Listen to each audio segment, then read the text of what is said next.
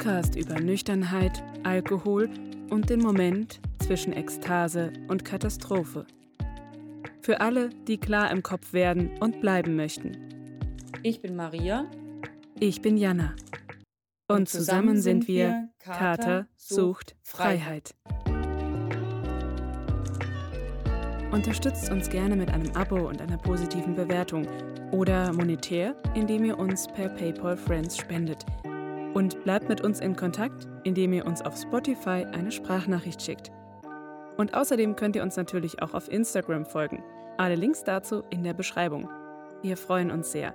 Und jetzt viel Spaß mit der heutigen Folge. Hi, schön, dass ihr da seid. In der letzten Folge haben wir über den Selbstausstieg gesprochen, wie der bei uns ablief und was die Unterschiede zu der professionellen Suchthilfe sind. Heute wollen wir euch ein paar Werkzeuge vorstellen, die wir selbst bei unserem Selbstausstieg benutzt haben und von denen wir glauben, sie könnten euch ebenfalls helfen. Maria, ich glaube, das war bei uns beiden ja ähnlich, aber mein größtes Tool war die Recherche. Also, dass ich so viel wie möglich über Alkohol gelesen, gehört oder mir angeschaut habe, mit anderen Menschen darüber gesprochen. Dadurch hat sich bei mir tatsächlich sehr viel gedanklich verändert. Ging es dir da auch so und wie genau hast du dir dann eigentlich deine Informationen beschafft? Also meine Recherche hat angefangen mit dem, ja, mit Tante Google, würde ich sagen. Die hat mir am Anfang am meisten weitergeholfen. Ich habe einfach in die Suchzeile eingegeben, ähm, was ich für Informationen gebraucht habe. Das hat ganz am Anfang begonnen mit ähm, dem Klassiker, bin ich Alkoholiker? Und dann bin ich irgendwann auch gelandet bei ähm, ein Jahr ohne Alkohol und was hat sich verbessert und solche Dinge. Mhm. Also da sieht man schon in den ähm, Anfragen, in der Suchzeile sieht man schon den Entwicklungsfortschritt. Das hat sich so innerhalb von drei Monaten vollzogen, dass ich von meiner eigenen internen Fragestellung, äh, sollte ich vielleicht doch weniger trinken, äh, gekommen bin zu, ähm, ich will jetzt mal ein Jahr ohne probieren. Mhm. Das war so mein Ausgangspunkt. Und da habe ich angefangen zu recherchieren. Und äh, das habe ich dir ja schon erzählt, als äh, mitunter erste Sober-Aktivistin bin ich auf dich gestoßen. Und ähm, dein, äh, das passte zu meiner Suchanfrage. Mhm. Ein Jahr ohne Alkohol und was hat sich verändert? Ähm, Tim Kruse war da auch noch mit im Boot. Der hat ja auch ein ähm, für, für mein Empfinden sehr gutes Buch geschrieben, mhm. das wohl sehr polarisiert, aber äh, kann ich auch empfehlen.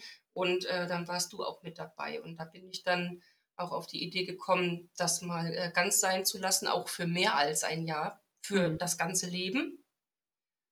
Also Internet war ganz wichtig. Bin dann auch auf die ganzen Podcasts von der Nathalie Stüben gestoßen und habe ähm, mich dann weiter vorgearbeitet zu Facebook, Instagram. Ja, ich habe, glaube ich, so ziemlich alle Quellen in einem bestimmten Zeitraum im Internet beansprucht. Ich habe alles Mögliche und Unmögliche googelt, aber das, äh, ja, das, das sieht mir eigentlich ähnlich. So gehe ich immer vor. Ich versuche möglichst breit zu streuen und mir meine eigene Quintessenz dann herauszuziehen.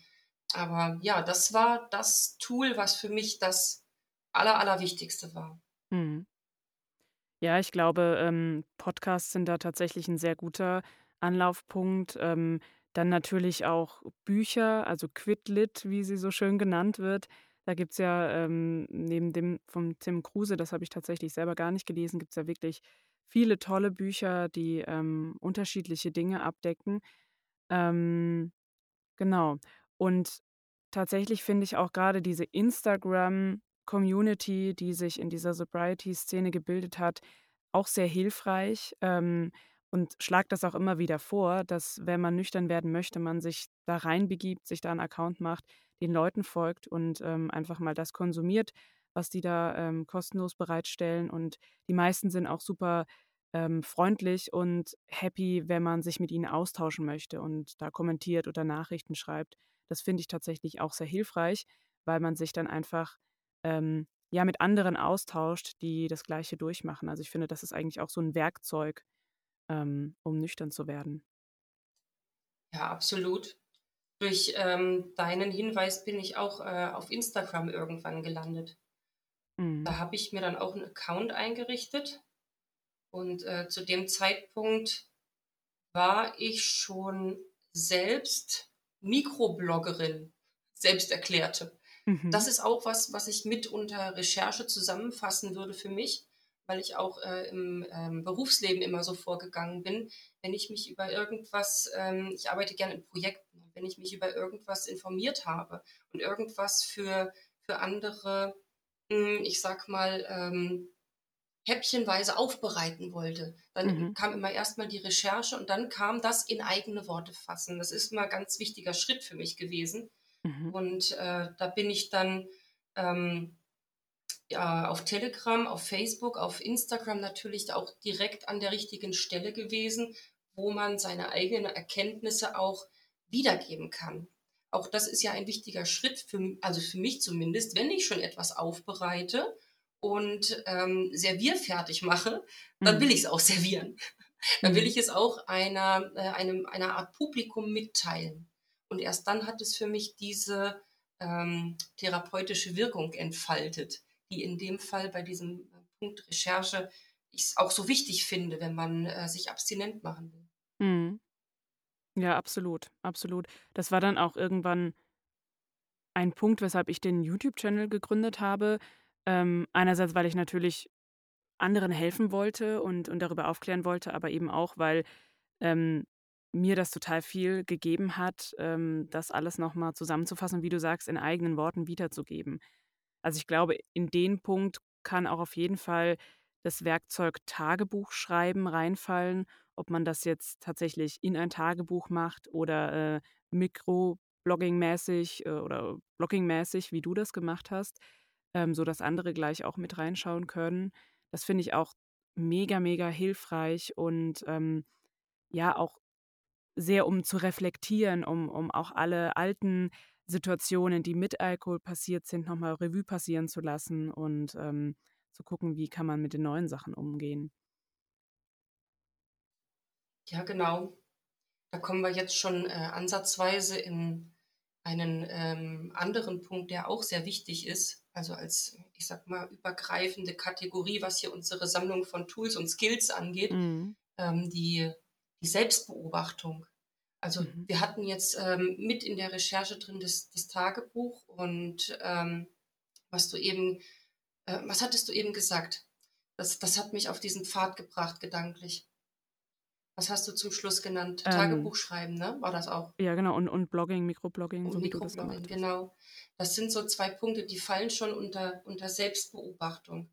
Und äh, dieser Punkt Selbstbeobachtung, der ist auch ähm, ein ganz äh, wichtiger Bestandteil in diesem, in diesem Werkzeugkoffer, dass man vergleicht, genau das war es, was du gesagt hattest, dass man vergleicht, wie ging es mir mit Alkohol, wie geht es mir ohne, wie verbessert sich meine Lebensqualität, mein mhm. Körpergefühl, meine Schlafqualität.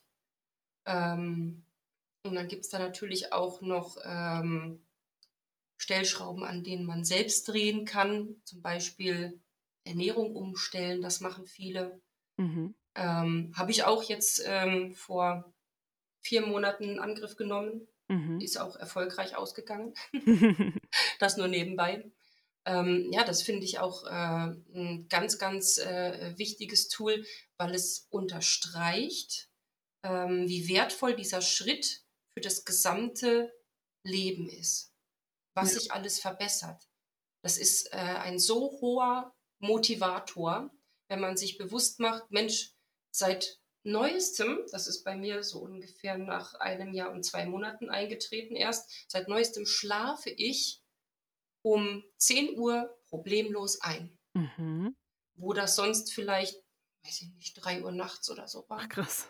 Ja, ja, das waren schon, äh, das war schon ähm, an, an der Grenze, wenn nicht drüber hinaus, der, der Schlafstörung mhm. ähm, was ich da, mit, mit, was, mit was ich da gekämpft habe. Und das äh, sind solche Missstände, die sich dann nach und nach verabschieden, wenn sie dem Alkoholkonsum Konsum zu schulden waren natürlich. Ja. Also es gibt auch Dinge, da ist der Alkohol ausnahmsweise nicht dran schuld, auch wenn das die wenigsten sind. Nein, Spaß beiseite. Ihr wisst, was ich meine. Mhm. Ähm, also es gibt Dinge, ähm, da weiß man dann ganz eindeutig, vorher war das viel, viel schlechter und ähm, jetzt wird das mit der Zeit immer besser und man tut gut daran, das sich irgendwo zu vermerken. Ja. Sonst geht es unter. Was ich auch super spannend fand bei dem, was du gerade gesagt hast und was mir da auch sehr geholfen hat, war ähm, diesen Vergleich nochmal zu verschriftlichen. Also mir eine Liste zu erstellen mit den Dingen, wie schlecht es mir mit Alkohol ging, welche schlimmen Situationen ich erlebt habe, was ich da vielleicht Schlimmes gemacht habe, auch die körperlichen Symptome und ähm, vielleicht auch diese Gefühle nochmal aufschreiben, ne, ein Katergefühl oder wie es einem eben in dieser Zeit so ging und dann demgegenüber eine Liste, wie es mir jetzt ohne Alkohol geht, die natürlich jederzeit erweitert wird, weil ähm, das viele Dinge auch erst mit ein bisschen längerer Zeit Nüchternheit kommen. Aber sich da nochmal aufschreiben, wie gut geht es mir jetzt, was verbessert sich jeden Tag, jede Woche, ähm, wie fühle ich mich mit dem Leben in der Nüchternheit. Und im besten Fall sogar diese Listen einmal handschriftlich zu führen und einmal vielleicht im Handy zu haben, um auch als ein Mittel sie einzusetzen, ähm, wenn man zum Beispiel gerade ein Craving hat oder sich unsicher fühlt in seiner Nüchternheit, um sich dann nochmal diese beiden Listen vor Augen zu führen. Ja, prima. Das ist äh, für mich so, ähm, wenn ich dich äh, jetzt sprechen gehört habe, der Unterpunkt Logbuch Mhm. Äh, im Oberthema Selbstbeobachtung. Auch ganz, ganz wichtig für mich gewesen. Ich habe ähm, auch diverse Apps genutzt, mhm. die einem äh, helfen zu erfassen, wie viel Geld habe ich schon gespart, wie viele Tage bin ich schon nüchtern. Mhm. Ähm, und ich habe auch eine App gehabt, zeitweise, wo ich Schlafqualität, Stimmung und ähm, Aktivität je Tag festgehalten habe. Mhm. Auch das hat mir geholfen, mich zu beobachten und äh, wirklich fundierte Schlüsse daraus zu ziehen. Mhm. Selbstbeobachtung ist ja das eine, das kann man so Pi mal Daumen machen, aber das unterliegt natürlich einer ganzen Reihe von möglichen kognitiven Verzerrungen. Mhm. So, heute der Tag war scheiße, dann wird der Tag morgen auch scheiße. Das ist äh, so Klassiker für kognitive Verzerrung. Man, man nimmt, ähm, wenn etwas schlecht läuft, gleich an, dass es in der Folge auch schlecht laufen muss oder dass man es jetzt gleich aufgeben kann, weil etwas schlecht gelaufen ist. Und ähm, wenn man das schriftlich irgendwo festhält oder in einem Logbuch mit Hilfe einer App festhält, was man so tagtäglich erlebt, dann bekommt man auch mit, ähm, wenn sich etwas unabhängig und anders entwickelt, als man das vermutet hätte. Mhm. Dann sind diese kognitiven Verzerrungen raus. Mhm. Dann kriegt man auch mit, wenn man morgens aufwacht und plötzlich feststellt, boah, gestern hatte ich noch einen Ballon von Problemen und heute sind die irgendwie wie weggeblasen, einfach nur durchs Schlafen, durchs Verarbeiten, weil ich mit jemandem drüber gesprochen habe. Und am Vortag hätte man noch Stein und Bein geschworen, der Tag morgen wird genauso schlimm. Ja. Und deswegen sind ähm, äh, Logbücher, also alle Mittel, mit denen man wirklich festhalten kann, wie geht es mir heute, wie ging, wie ging es mir gestern, ähm, und äh, dann auch der, am Folgetag, wie geht es mir an diesem Tag, wo man das festhalten kann und hinterher auswerten kann. Mhm. Ja, das ist ein sehr, sehr guter Punkt, den du da angesprochen hast, auf jeden Fall, ja. Ähm, ich würde jetzt auch gerne nochmal auf so Veränderungen, die man im Alltag machen kann, eingehen. Ähm, du hast vorhin auch schon von einer Ernährungsumstellung gesprochen. Ich habe die tatsächlich auch gemacht, relativ schnell, nachdem ich nüchtern wurde. Ähm, aber zum Teil auch naja, obwohl, es hat schon mit meiner Nüchternheit zu tun, weil ich konnte durch die Nüchternheit dann wahrnehmen, dass meine Allergien mich sehr belasten und dass ich da was ändern muss und habe dementsprechend dann meine Ernährung umgestellt. Ähm, ich glaube tatsächlich, dass man sich da aber auch keinen Druck machen darf, dass man jetzt sofort, nachdem man nüchtern wurde, auch gleich irgendwie Kaffee verbannen, äh, Ernährung umstellen oder so, sondern dass man sich da auf jeden Fall Zeit lassen darf. Das kommt, wenn, ähm, wenn man sicher ist in der Nüchternheit und ja, wenn es dann einfach dran ist. Ähm, ist aber, glaube ich, super hilfreich, um das alles nochmal zu verfestigen, weil man sich dann generell gesünder fühlt und, und einfach besser fühlt. Ähm, was ich auch noch finde, das ganz, ganz wichtig ist, sind so Sachen wie, dass man sich einfach grundsätzlich gut um sich kümmert. Also sowas wie ganz basically genug trinken, ja, regelmäßig essen, am besten natürlich gesunde Sachen essen, ähm, weiß ich nicht, baden gehen, wenn einem das gut tut, Sport treiben oder genug schlafen. So, ähm, hast du das auch so erlebt? Auf alle Fälle, ja. Mhm. Das kann ich voll unterschreiben ähm, sich gut um sich kümmern, ähm, etwas dafür tun, dass die Lebensqualität sich verbessert.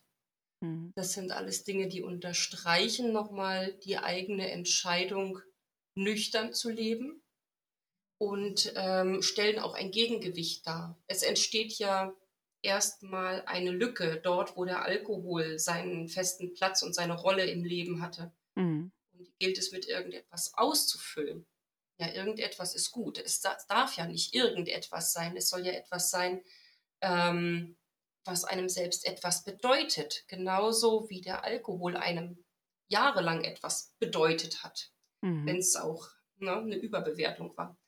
Ähm, und da ist ja sehr, sehr naheliegend, sich selbst etwas Gutes zu tun. Mhm. Und dann das erste Mal herzugehen und sich wirklich etwas Gutes zu tun. Mit bessere Ernährung, mit gesünderer Lebensweise. Das kann man ähm, alles so weit ausbauen, dass man, also mir ging es an einem Punkt so, äh, dass man irgendwann das Gefühl hat, äh, dass, dass man sich gar nicht mehr so recht erklären kann, was man am Alkohol so gefunden hat. Ich sage jetzt immer, ich trinke von Herzen lieber eine gute Tasse Tee, mhm. als dass ich irgendwie an Wein noch denken würde oder an Bier noch denken würde, mein, mein Lieblingsgetränk, äh, das es in alkoholischen Zeiten war. Mhm. Ja, ja, absolut. Und wie du auch sagst, man muss halt auch die Lücken füllen, die entstehen. Ne? Also man sollte sich dann vielleicht auch irgendwie ja, neue Hobbys zulegen oder mal überlegen, was habe ich denn früher vor Alkoholzeiten gerne gemacht und das mal wieder ausprobieren ich glaube, das ist auch super hilfreich, weil viele auch sagen, sie haben dann so viel Zeit plötzlich. Und natürlich, wenn man, wenn man nicht mehr ähm, Alkohol trinkt, dann fällt die Zeit weg, in der man trinkt, aber es fällt ja auch die ganze Zeit weg, in der man dann verkatert ist oder irgendwie äh, sich mh, hm, so irg fühlt und einfach nur auf der Couch chillt und gar nichts macht. Ähm, und die Zeit kann und sollte man dann auch füllen mit Sachen, die einem halt wirklich Spaß machen. Hast du für dich auch neue Hobbys entdeckt? Eine ganze Menge, ja. Ich habe ähm, sehr viel wieder angefangen, was ganz, ganz früher mal äh, vor äh, alkoholischen Zeiten in meinen Interessenbereichen lag. Ähm, habe mich einer Theatergruppe angeschlossen, habe mir eine Band gesucht, eine, eine äh, ganz äh, nette Country-Band, in der ich als Sängerin mitwirken kann. ähm, bin einem Chor beigetreten. Ja, das sind alles so Dinge, die ich dann äh, für mich getan habe. Und das äh, nimmt jetzt gerade auch noch äh, weitere Formen an, dass ich auch wirklich ähm, Menschen entdecke oder sag, ich sag mal, einen gewissen Menschenschlag, der mir auch wirklich liegt. Mhm. Auch das ist ja eine Veränderung im Alltag, wenn das Umfeld sich verändert. Bei mir mhm. hat sich mhm. das sehr krass verändert und ähm, jetzt bin ich äh, gerade auf einem Weg, wo ich einsehe, dass ähm, das alte Umfeld für den, ähm, für den ähm, ja, regulären Zeitvertreib einfach nicht mehr das Richtige für mich ist. Mhm. Da wird auch äh, für mein Empfinden zu viel Alkohol getrunken und ähm, ich mag mir das natürlich auch nicht äh, immer so anschauen. Also ja. es muss nicht tagtäglich sein. Ja. Es ist jetzt nicht so, dass ich irgendwas gegen, äh, gegen die Menschen jetzt plötzlich habe, weil die, weil die Alkohol trinken. Ich habe äh, die alle so kennengelernt, inklusive meines Mannes. Das ist alles in Ordnung so, aber es ist nicht ähm, die Tiefe, die ich für mich brauche, um zu sagen, ich habe wertvollen Austausch mit Menschen, die mir etwas, äh, die mir wirklich etwas bedeuten. Mhm. Und da ähm, steige ich jetzt gerade hier ein bisschen in die Hunsrücker hm, Künstlerszene, nenne ich es mal, ein. Cool.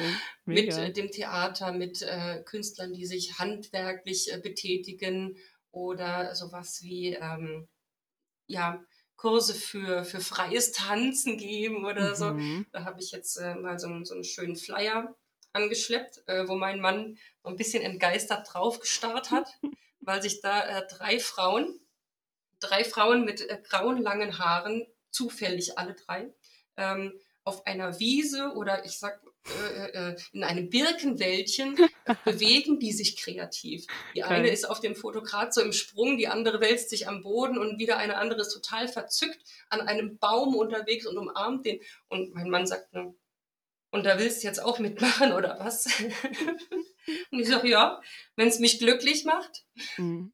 Also so viel zu den Veränderungen im Alltag. Ganz, ganz wichtige Sache. Und ähm, für mich schließt das ähm, geradewegs an an den Punkt äh, Selbstliebe entdecken, ja. der auch äh, immer als sehr, sehr wichtiges Werkzeug in Soberkreisen genannt wird. Also die Selbstliebe an sich wird als wichtiges mhm. Werkzeug empfunden. Und viele entdecken das im Zuge der Nüchternheit für sich. Ja. Obwohl ich da glaube, das ist ein Werkzeug, was man, wie du sagst, entdeckt, wenn man nüchtern lebt, wenn man ähm, seinen Körper und seine Seele ja durch den Verzicht wertschätzen lernt, weil man sich dann einfach kein Gift mehr reinschüttet und nicht die ganze Zeit irgendwie Schmerzen bereitet, aka Kater, ähm, sondern ja, indem man ganz automatisch mehr Selbstliebe praktiziert und sie dadurch dann auch kommt. Ähm, ja, also ich glaube, es ist schwer jetzt zu jemandem zu sagen, hab mehr Selbstliebe.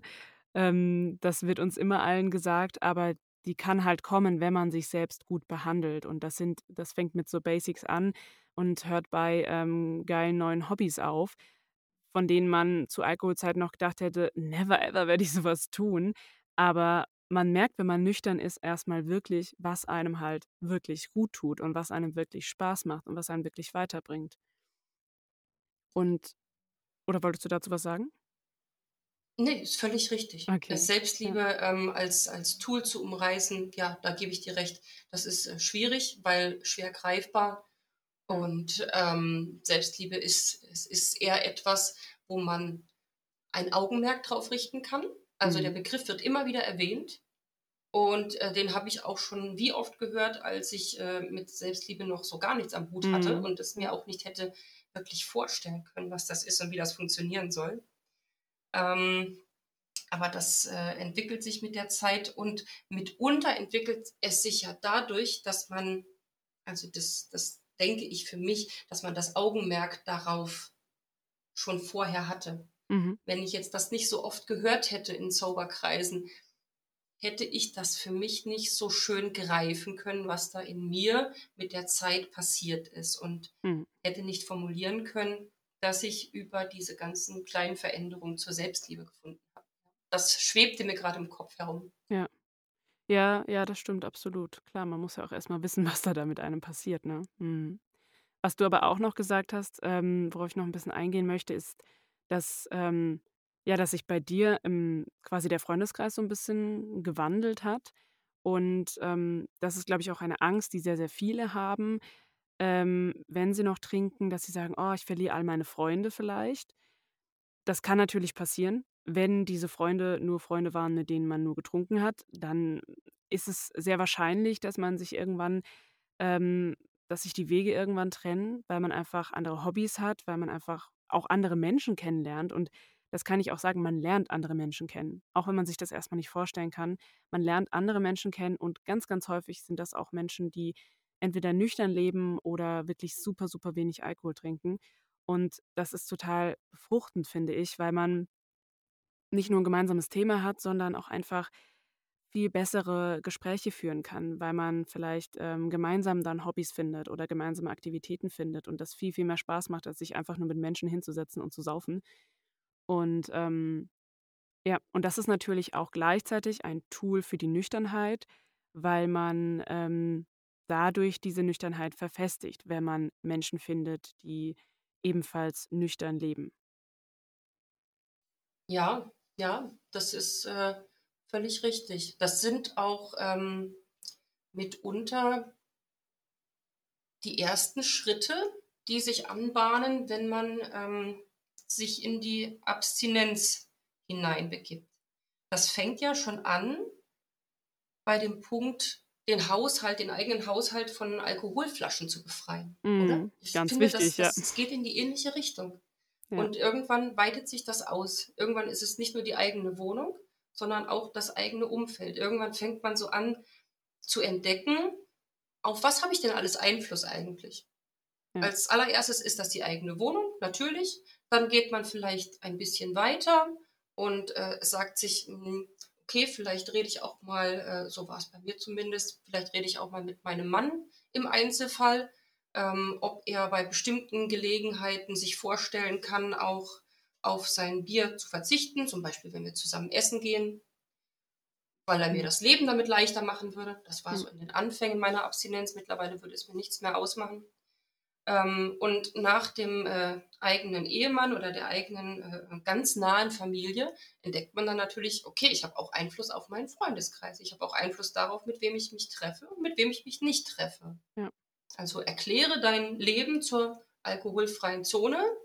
Das macht vieles, vieles einfacher, wenn ja. du vorhast, dich selbst in die Nüchternheit zu begeben. Absolut. Und das ist auch sehr, sehr wichtig, glaube ich, dass man sich diese Unterstützung von Menschen aus seinem Umfeld holt. Und gleichzeitig ist es ein Tun, um ein bisschen auszusortieren, weil wenn Menschen dir diese Unterstützung nicht geben können, dass sie sagen können, ich möchte und kann, aber eigentlich, das steckt ja dann dahinter, äh, an diesem Abend nicht auf den Alkohol verzichten, dann ist das ja schon mal ein Indikator dafür, dass da auch irgendwas nicht so ganz richtig läuft. Und ähm, klar, beim Mann ist das jetzt nicht so, dass man dann gleich sagt, okay, ich sortiere den aus. Aber ähm, bei Freunden kann man sich dann halt überlegen, möchte man mit diesen Freunden dann noch weiter zu tun haben? Möchte man ihnen ähm, im schlimmsten Fall dabei zugucken müssen, äh, wie sie irgendwie weiter abrutschen oder so? Ähm, und ich glaube auch, das Wichtige dabei ist, dass man sich erstmal um sich selbst kümmert und seine eigene Nüchternheit stabilisiert. Dann kann man überlegen, auch wenn man da wenig Möglichkeiten hat, ob man sich um die anderen auch ein bisschen kümmert. Aber ähm, genau, das dass man den eigenen Freundeskreis und die eigene Familie auch als Tool benutzt ähm, und denen erklärt, wie sie einem helfen können, indem sie zum Beispiel ähm, mal den Alkohol selber weglassen oder ähm, was auch immer einem in dem Moment dann helfen würde. Das greift auch so ein bisschen in dieses ähm, Konzept des Sober Buddy, dass man sich zum Beispiel eine andere nüchtern lebende Person auswählt, die man entweder gut kennt oder vielleicht im Internet kennengelernt hat und ähm, dass man sie fragt, ob man diese Person in schwierigen Situationen kurz anrufen kann, um ähm, ja, um kurz nochmal mit jemand anderem darüber zu sprechen, dass man jetzt dann vielleicht besser standhaft bleibt, wenn man sich am Anfang noch unsicher fühlt und Angst hat, dass man jetzt vielleicht was trinken könnte. Ach ja, Wahnsinn. Das erinnert mich gerade an eine Situation, wo ich das ähm, selbst angewendet habe. Wir mhm. haben so eine kleine Gruppe von, von Menschen, auf äh, Telegram zusammengestellt. Wir haben uns äh, Sober Buddies genannt, ja. War irgendwo gerade naheliegend. Und ähm, dann habe ich ähm, schon während ich äh, abstinent lebte, mh, hm, ich glaube, das ist jetzt oh, bisschen was über ein halbes Jahr her. Dann hatte ich eine, eine Fehlgeburt in der, in der achten Woche. Wäre das zweite Kind gewesen. Und dann habe ich tatsächlich äh, gerade in dieser Zeit ähm, das auch genau so genutzt, wie du das gerade beschrieben hast. Mhm. Das war vereinbart zwischen uns. Wir haben im Ernstfall Zeit füreinander und ich habe dann äh, diese, diese Gruppe kontaktiert und habe die auch in, in anderen Momenten bei, bei Cravings kontaktiert und mhm. das war jedes Mal eine ganz, ganz wichtige Stütze. Wir haben das gemeinsam, zu viert waren wir, wir haben das gemeinsam ausgesessen. Ja, da kann ich mich äh, sehr, sehr lebhaft dran erinnern. Ja, Unterstützung von, von anderen Menschen ist, ist unglaublich wichtig, weil es äh, kommen Situationen, in denen man seine guten Vorsätze anzweifelt. in denen man gut Lust hat, das über Bord zu werfen und auch nicht mehr den Impuls verspürt, sich selbst etwas Gutes zu tun. Mhm.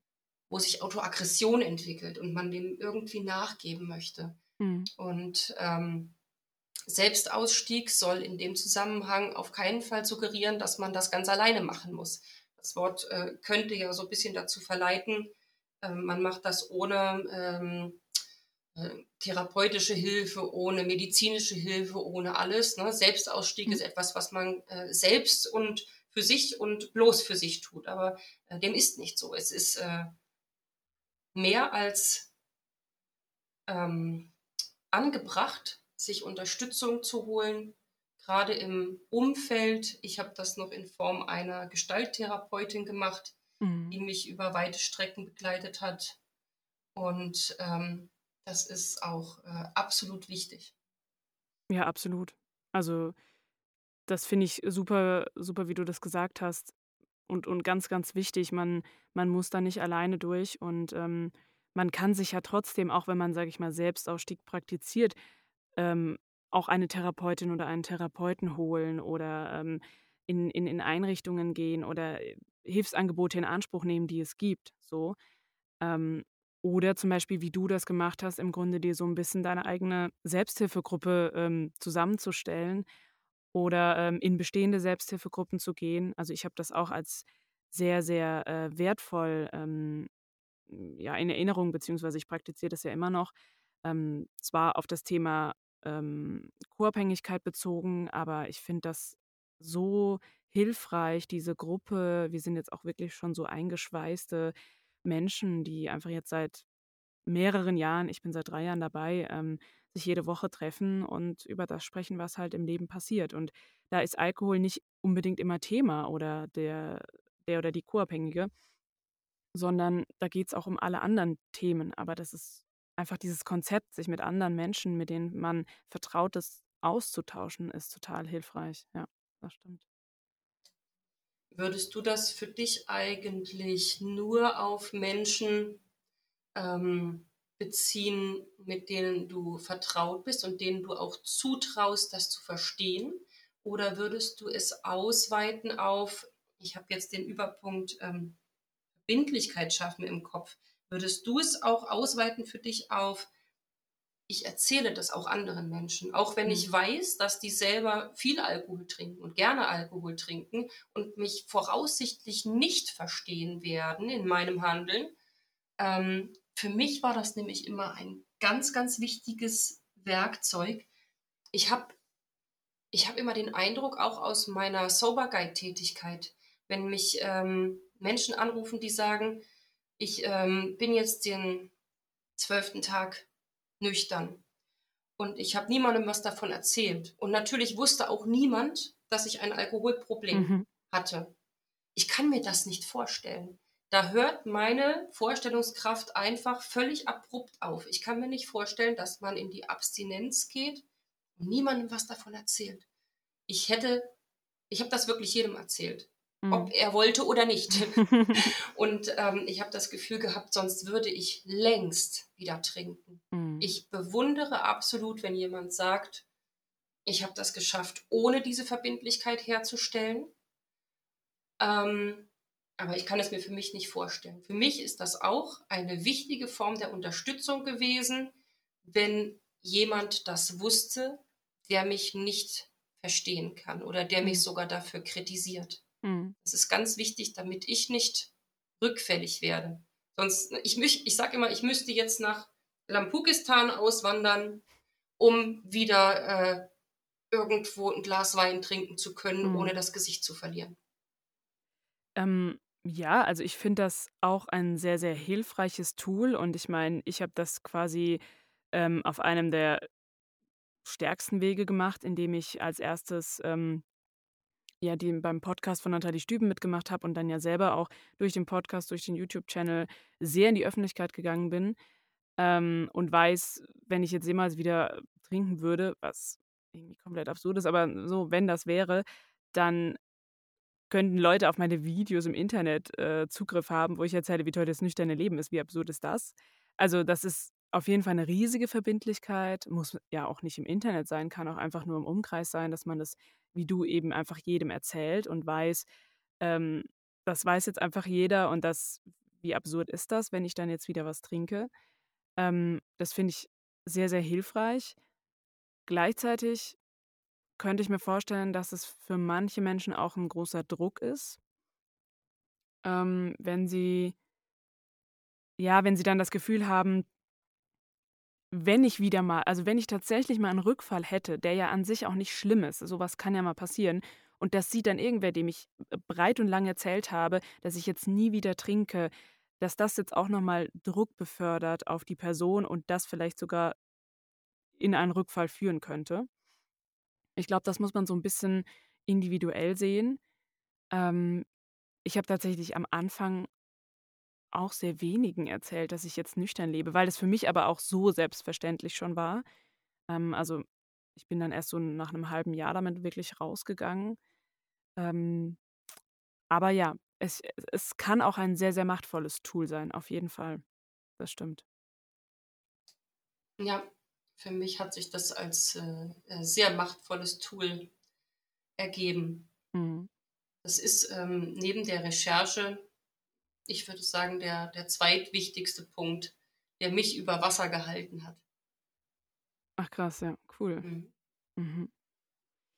Ja, wir haben noch sehr, sehr viele weitere ähm, Punkte uns aufgeschrieben, die wir als Werkzeuge empfinden. Ähm, vielleicht können wir auf jeden noch mal so kurz ein bisschen eingehen. Ähm, Gerne. Ich habe zum Beispiel auch als sehr, ähm, sehr wichtig oder als, als hilfreich empfunden, dass ich mir Situationen vorgestellt habe, die potenziell gefährlich werden könnten und wie ich dann am besten damit umgehen kann ähm, oder wie ich mir wünschen würde, dass ich dann damit umgehe oder was mir helfen könnte in dem Moment. Ja, zum Beispiel dann irgendwie Sober Buddy anrufen oder ähm, die Situation auch einfach verlassen. Ganz klassisch. Das ist ja auch eigentlich jederzeit möglich, auch wenn man auf irgendwelchen Partys ist oder so. Ähm, oder man kann ja auch zum Beispiel Personen im Umfeld sagen, ähm, das finde ich zum Beispiel auch noch wichtig, den Personen zu sagen, ich möchte nicht, dass ihr versucht, mich dazu zu bringen, Alkohol zu trinken. Das gibt es ja tatsächlich auch, dass Menschen, Menschen dann, ja, wir kennen das wahrscheinlich alle noch selber von unserer Zeit, ich jedenfalls, ähm, andere dazu überreden wollen, was zu trinken, wenn sie nicht trinken. Äh, also das einfach auch klar zu kommunizieren, aber sich auch eben solche Situationen ähm, ja, im Kopf durchzuspielen und sich vorzustellen, wie man das dann besser hätte machen können oder besser machen möchte in dem Moment. Das ist ja noch in der Zukunft. Ja, da sind wir jetzt bei einem wirklich wichtigen ähm, Oberpunkt auch gelandet. Das sind, äh, das sind jetzt für mich so ein bisschen diese, diese Sofortmaßnahmen. Das, was ich mal in äh, einer Therapie, in der es viel um ähm, Achtsamkeit und Arbeiten mit Skills ging, als ähm, Notfallkoffer kennengelernt habe. Mhm. Dass ja. man sich Verhaltensweisen für sich zurechtlegt, oder auch ähm, kleine Hacks, die man anwenden kann, wenn man sofort Unterstützung in irgendeiner Form braucht. Unterstützung kann ja auch in Form eines äh, solchen Hacks zum Beispiel stattfinden. Manche haben äh, zum Beispiel diese Chili-Gummibärchen bei sich und sollte sich irgendwo in freier Wildbahn bei einer Feier zum Beispiel ein Craving einstellen, dass man dann eins von diesen Gummibärchen als äh, ganz, ganz starken Reiz benutzt, mhm. um eben dieses Craving ähm, erstmal zu mildern. Mhm. Es geht immer darum, bei diesen Maßnahmen erstmal aus dem Schlimmsten rauszukommen und wieder denken zu können. Mhm. Das ist ja ähm, der Inbegriff des, des Cravings, dass sich da bestimmte Zentren im Gehirn kurzfristig mal verabschieden und Schnitzelpause machen oder was auch immer.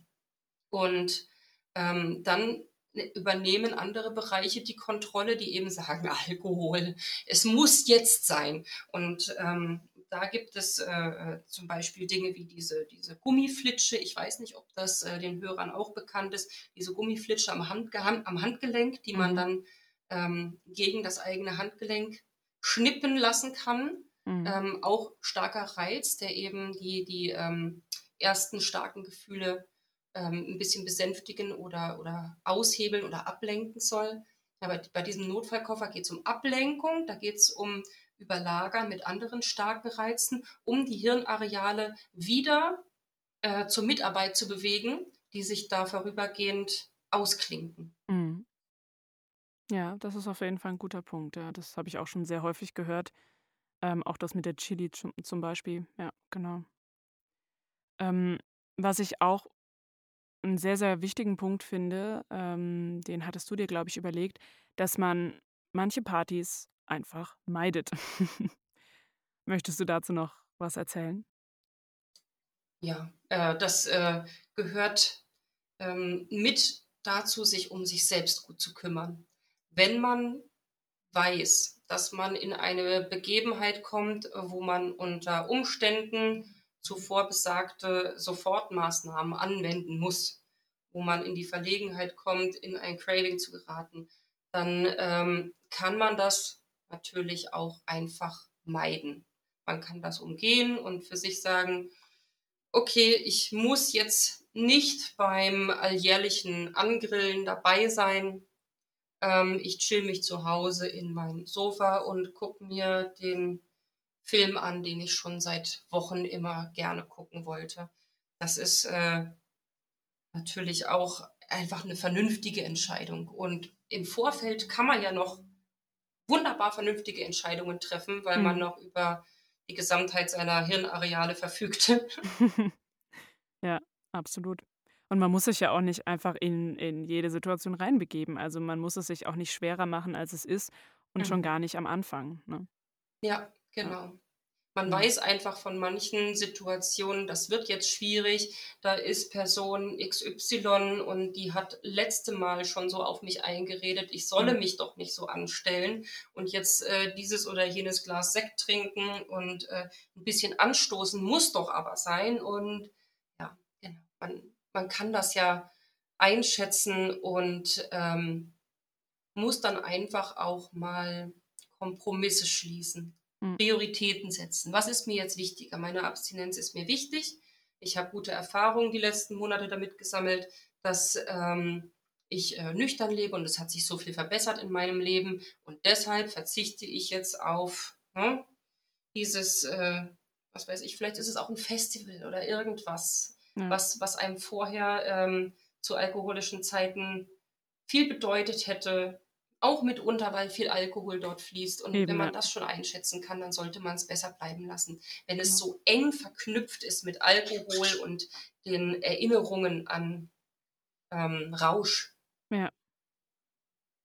Ich finde auch zum Beispiel sehr wichtig, dass man sich, wenn man zu solchen ähm, Festivitäten oder was auch immer geht, vorher schon überlegt, okay, was möchte ich denn dann trinken statt Alkohol?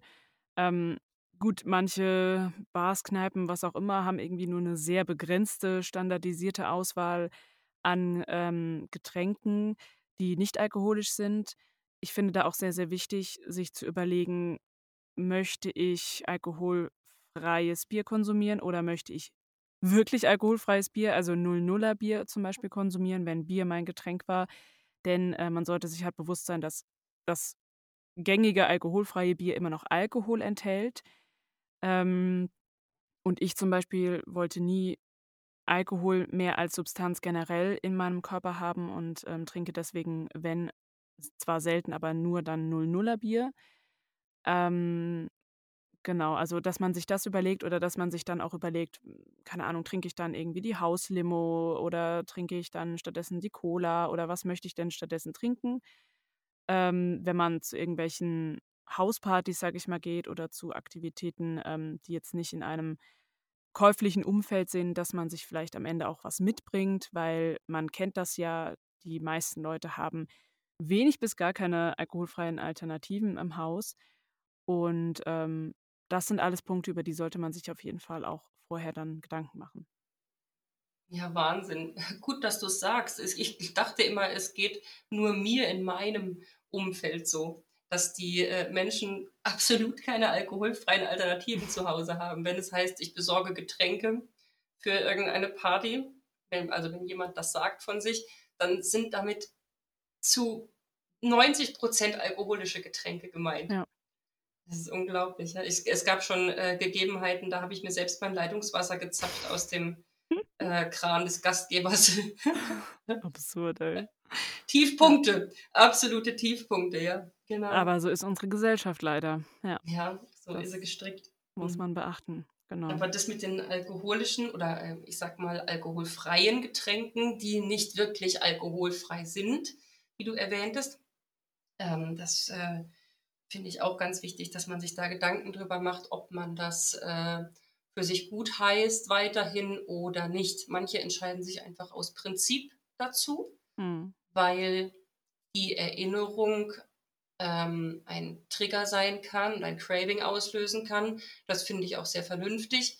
Ich habe da bei mir immer auf äh, meine, meine ähm, Stärke und meine Eigenverantwortung gesetzt und habe mir gedacht, ich probiere das einfach aus im Einzelfall. Und das einzige Mal, dass es mir wirklich verhängnisvoll erschien oder potenziell verhängnisvoll, das war Kombucha. Ich habe ähm, auf Gran Canaria mir äh, als, Erfrisch als Erfrischungsgetränk Kombucha, äh, eine Kombucha-Grüntee-Mischung Mhm. unbekannter Marke irgendwo in einem, ähm, äh, in einem Supermarkt gekauft. Und das hat Ähm, Alkohol auch? Ja, das hat äh, ähm, sehr geringe, aber auch nicht deklarierungspflichtige Alkoholanteile. Okay. Ähm, ich habe hinterher darüber gelesen, kann im Einzelfall, wenn selbst gebraut oder selbst fermentiert ist es ja in dem Fall, kann das bis zu 1,5 Prozent haben. Aber solche Sachen dürfen dann offiziell auch nicht auf den Markt gebracht und verkauft werden. Hm. Aber das, was verkauft wird, hat äh, unter 0,5 und von daher wäre das dann wie alkoholfreies Bier. Aber das hat so stark für mein Geschmacksempfinden nach Wein geschmeckt, Krass. dass ich da wirklich, ähm, ja, hier im Hunsrück sagt man, ich habe Huttel bekommen. Ja, Mhm.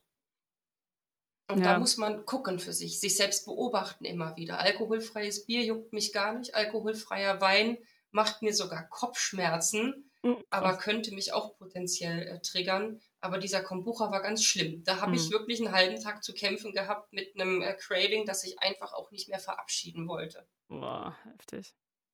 Ja, eben, das muss man sich dann auch nicht antun. Wenn man es vorher weiß, wenn nicht, dann äh, ja, muss man natürlich dann daraus lernen. Aber sowas kann natürlich immer wieder passieren, das stimmt. Ja. Das geht natürlich auch so, was Alkohol im Essen angeht, ähm, was ich tatsächlich auch erst vor ein paar Monaten gelernt habe. Ich dachte immer, ähm, wie es halt so gesagt wird, Alkohol verkocht beim Kochen. Ja, ist aber halt gar nicht so. Da, selbst wenn man das, glaube ich, dann zwei oder drei Stunden kocht, ist immer noch ein gewisser Prozentsatz Alkohol drin. Und bei dem gängigen, keine Ahnung, fünf, zehn Minuten lang kochen lassen, ist noch sehr, sehr viel von dem Alkohol drin. Und ähm, wie gesagt, ich wusste das auch noch nicht ähm, und möchte jetzt dann auch einfach keinen Alkohol mehr in irgendwelchen Soßen haben, weil ich finde, das kann man auch durch, äh, was weiß ich, Traubensaft oder sonst was ersetzen, wenn man das unbedingt möchte. Und ähm, ja, fand das eben, das muss man halt auch dann für sich selbst nochmal klären, ob man das so möchte oder eben nicht. Ja, genau. Ja. Das ist äh, natürlich ähm, sehr entscheidend, dass man, dass man da klare, ähm, klare Grenzen für sich setzt. Wo ähm, ziehe ich meine Grenze, was ähm, diese, diese möchte gern alkoholfreien Alternativen angeht. Es gibt äh, ganz tolle Alternativen und da finde ich jetzt eine äh, super Überleitung mit deinem Kochthema ähm, in Form von zum Beispiel äh, goldener Milch oder was ich äh, gerade für mich entdeckt habe, Lupinenkaffee. Mhm, Und mhm. mit Lupinenkaffee kann man ganz toll Soßen verfeinern, das ist der Hammer. Also, wer braucht Alkohol? ja, Aber eben. Traubensaft geht natürlich auch. Das ist äh, auch ein guter Tipp für alle, die sich äh, vielleicht gefragt haben, womit ersetze ich äh, den Schuss Wein in der Soße? Ja. Ähm, also mein Tipp, ganz klar Lupinenkaffee, der bringt da so ein richtiges äh, äh, ja, ähm, Raucharoma dran. Mhm. Und äh, Traubensaft ähm, macht sich auch ganz toll. Man kann sogar mit manchen äh, Fruchtessigsorten ja, aber die voll. erinnern mich geschmacklich persönlich wieder zu sehr an Alkohol in der Soße. Deswegen wäre es nicht meine erste Wahl. Ja, gut, ich, ich muss gestehen, ich habe einfach nicht so einen guten Geschmackssinn. Also bei mir ist das irgendwie relativ, relativ egal, weil ich schmecke das nicht so. Aber genau, ja, das ist ein guter Punkt von dir. Ja, ähm, Was ich noch ganz spannend fand, ist, wir haben jetzt noch so zwei Sachen auf unserer Liste, aber eine, die du ähm, noch aufgeschrieben hast, und zwar, dass man sich vorstellt, wie eine Situation durch Alkohol eskalieren könnte und sich dann bewusst macht, dass man das gar nicht will. Das ist so ein bisschen ähnlich, wie ich vorhin meinte, mit sich vorstellen, wie man anders reagiert. Aber vielleicht kannst du da noch mal dazu was erzählen. Ja, das ähm, ist der klassische Splitscreen. Ich weiß gar nicht, woher das Wort im Original stammt. Wahrscheinlich auch aus der Verhaltenstherapie. Das ist ein ähm, Hinweis, den äh, Natalie auch oft erwähnt in ihren Videos mhm.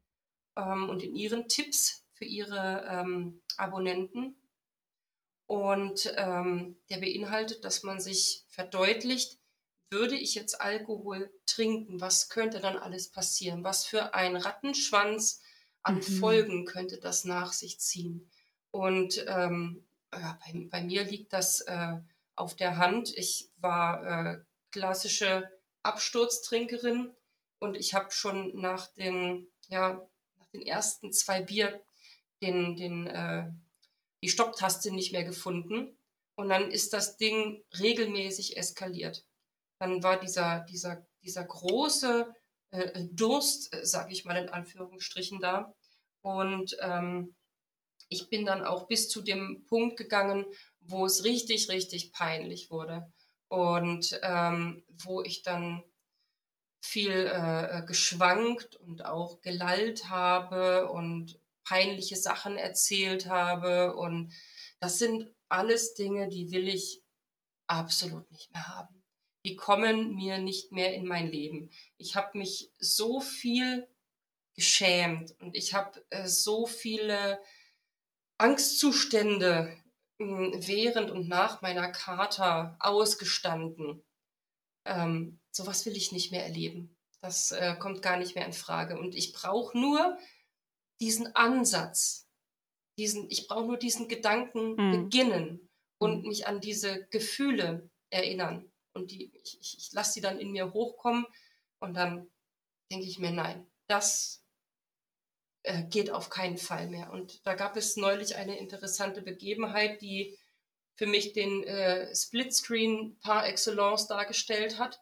Ähm, mein Mann hat mir aus äh, einer Situation, in der er, glaube ich, selbst Angst empfunden hat, dass ihm ähm, der Freundeskreis so ein bisschen abhanden kommt, durch die Tatsache, dass ich abstinent lebe und das so öffentlich mache. Ach krass. Hat er mir äh, an den Kopf geworfen, ich sage es jetzt nicht wortwörtlich, ich sage es mal sinngemäß, ähm, ganz viele Menschen, die ich kenne, finden keinen Draht zu dir und können mit dir nichts anfangen und finden diese äh, Sober-Sache einfach nur peinlich. Wow. Das stand im Raum oh. und ähm, ich habe natürlich gelitten wie ein Hund. Ähm, ich war über zwei Tage absolut untröstlich und musste auch erst mal sehen, wie ich damit zurechtkomme. Und mhm. ganz am Ende meiner eigenen Überlegungen, äh, Überlegungen ist mir dann aufgefallen, Mann, was hast du dich blamiert? Durch Alkohol trinken. Was hast ja. du dich blamiert im Rahmen deiner Abstürze? Und wie sehr hast du dich geschämt? Weil du etwas angestellt hast, weil du es verbockt hast. Durch die Tatsache, dass du Alkohol im Übermaß getrunken hast und es hast so weit kommen lassen, dass du da regelmäßig eskaliert bist. Ja. Und das habe ich verglichen mit meinem Schamgefühl aus dieser Aussage heraus.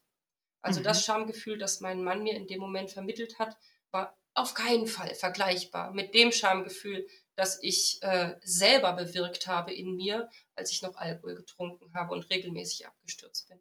Und da ist mir wie durch keine andere Situation so bewusst geworden, ähm, um wie viel besser es ist, nüchtern zu leben. Mhm. In allen Bereichen. Auch mhm. was äh, den Punkt äh, Beschämung oder eventuelle mh, hm, Peinlichkeiten angeht. Diese vermeintlichen Peinlichkeiten, die er ähm, da äh, zur Sprache gebracht hat, die sind nichts gegen das, was ich vorher alles gemacht habe. Zumal sie auch einfach also es ist nicht peinlich, nüchtern zu leben. Und ja. ich finde es eher peinlich, äh, ohne jetzt die Freunde deines Mannes angreifen zu wollen, aber äh, dass diese Person keinen Draht zu dir finden, wo ich mir sage, ist dann der einzige Draht, den ihr zu Menschen findet, der Alkohol? Weil alles andere, außer das Alkohol trinken, hast du ja mit allen anderen Menschen gemeinsam sogar noch mehr, weil du äh, deine Persönlichkeit, deine Interessen, deine Meinung und all das ja viel mehr, besser und respektvoller kommunizieren kannst als mit Alkohol. Also das ist ja ein absurder Gedankengang. Ja, hm, genau. Ein unreflektierter natürlich. Ja. Äh, kann ich niemandem zum Vorwurf machen. Und ähm, da bin ich auch über, über diese Aussage, bin ich jetzt auch drüber hinweg. Ähm, also sie belastet mich nicht mehr so stark hm. wie äh, zum Anfang, als ich das äh, gesagt bekommen habe. Aber ja, hast völlig recht. Das, mhm. äh, das ist unreflektiert und es ist nicht mein Problem. Das darf ich äh, dankend wieder zurückgeben. Ja, absolut. Ja, ähm, was wir auch noch ähm, zusammengesammelt haben, was wir aber jetzt selber nicht ausprobiert haben, sind Dinge, ähm, die anderen geholfen haben, wie Affirmationen zum Beispiel, Meditation, ähm, Yoga, Sport generell. Das finde ich tatsächlich selber auch sehr hilfreich. ähm, und früh schlafen gehen, wenn man es dann kann. Äh, bei dir war das anfangs ja nicht so möglich. Mhm. Aber ähm, genau, das, das ist zum Beispiel auch was, wenn man irgendwie ja so einen Abend vor sich sieht, der irgendwie viel zu lange ist, man weiß nicht, was man mit sich machen soll am Anfang der Abstinenz und man denkt, oh, würde ich doch jetzt trinken, dann wäre es irgendwie, äh, weiß ich nicht, spannender oder so, dann kann man auch einfach früh schlafen gehen. Also ich glaube, niemand von uns hat zu viel Schlaf, eher im Gegenteil. Und äh, ja, das ist tatsächlich auch einfach eine Möglichkeit am Anfang, mal den ganzen Schlaf auch nachzuholen, den man, den man sich, äh, den man sich äh, ja weg, wie sagt man denn, den man nicht hatte in der Zeit, in der man Alkohol getrunken hat. So. Genau. Also das kann man gerne auch mal ausprobieren, diese Dinge. Genau, der Schlaf, den man sich genommen hat. Ja, danke. Ja, mhm. ja genau. finde ich, find ich witzig. Affirmation, Meditation, Yoga, Sport. Ähm, das hatte ich ähm, für mich gedanklich äh, gelistet unter äh, Dinge, die ich gehört habe, aber selber nie ausprobiert habe.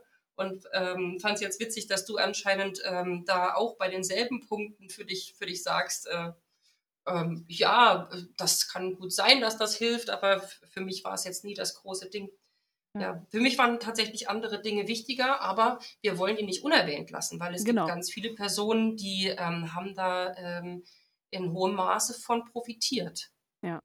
Und deswegen... Affirmation bedeutet ja, um das äh, näher auszuführen, dass man sich selbst ähm, bestärkt in seinem Handeln und in seinem Denken, dass man sich selbst ähm, das Gefühl gibt, das kann man auch wirklich äh, ganz ähm, plakativ vor dem Spiegel praktizieren, dass man sich selbst sagt, du bist stark, du bist schön und du schaffst das. Ja. Zum Beispiel, ja. Jeder kann sich seine eigene Affirmation zurechtlegen. Manchmal habe ich ähm, ähm, Hilfesuchenden an der Sober Guide Hotline Affirmationen mit auf den Weg gegeben. Ähm, zum Beispiel, du bist stark und du verdienst deine Freiheit. Ne? Das war so eine, Inform äh, so eine Affirmation, die ich als wertvoll empfunden und auch weitergegeben habe an, an manchen Stellen. Mhm. Meditation ist auch ähm, für viele ein erster wichtiger Schritt in die Achtsamkeit. Also vielleicht bilde ich es mir nur ein. Ich glaube immer Achtsamkeit schon mal, da ich schon mal im Leben gelernt habe, in äh, Therapieform sogar, dass ich das anwende tagtäglich. Und dass ich diese äh, Meditation für mich deshalb überspringen darf und vielleicht auch muss, weil das liegt mir überhaupt nicht, meine, mein, mein Atmen zu beobachten oder vielleicht sogar auch sekundenweise mitzuzählen. Oder es gibt ja auch diese Atmung im Quadrat. Ja, ich weiß nicht, ob du davon schon mal gehört hast. Also es gibt da verschiedene Techniken. Das macht mich so unglaublich nervös, wenn ich da darauf achten muss, wie ich atme dann habe ich das Gefühl, ich komme richtig in Atemnot. Das hat, das hat mir nie irgendwelche Fortschritte gebracht oder mich in achtsame ähm, Haltungen gebracht. Mhm. Ja, und äh, Sport ist für mich seit jeher auch ähm, Mord, aber ich finde das vergleichbar mit dem, was ich mit der Ernährung gemacht habe. Eine betont gesunde Lebensweise und dazu gehört auch ein gutes Körpergefühl. Und für die meisten Menschen, und da bin ich wahrscheinlich eher eine Ausnahme, für die meisten Menschen gehört auch Bewegung und Sport dazu. Der einzige Sport, den ich mache, ist Putzen. Und äh, das hat sich für mich auch bewährt. Bewegung muss immer ein Ziel haben, ein greifbares Ziel und ein Ergebnis zutage fördern. Dann ist das für mich was Gutes. Aber einfach nur joggen zu gehen oder sich auf ein Laufband zu stellen, ist eine, eine Qual. Hm. Aber gerne mal ausprobieren. Vielleicht Absolut, ist Sport für unsere Hörer genau das Richtige. Ja, das denke ich auch. Man sollte äh, einfach mal die Sachen ausprobieren und dann kann man immer noch sagen, ob sie einem taugen oder ob sie einem nicht so hilfreich sind. Ja. Ja, vielen Dank, liebe Maria, für das tolle Gespräch. Ich hoffe, wir konnten euch ähm, Inspirationen und Hilfestellungen geben, um ähm, euren Werkzeugkoffer für den Selbstausstieg zu befüllen. Lasst uns gerne mal mit Sprachnachrichten bei Spotify daran teilhaben, ähm, welche ihr selbst ausprobiert habt, welche euch geholfen haben und welche euch nicht so geholfen haben. Oder natürlich auch, welche wir jetzt noch nicht genannt haben. Und unterstützt uns sehr gerne mit einem Abo auf YouTube, vielleicht mit einem Kommentar und einem Like. Und ähm, teilt diesen Podcast sehr gerne und folgt uns auf Instagram. Da schreiben und ähm, bestorien wir euch auch mit vielen anderen Geschichten und Tipps. So, jetzt wünschen wir euch noch eine schöne Woche und bleibt klar im Kopf.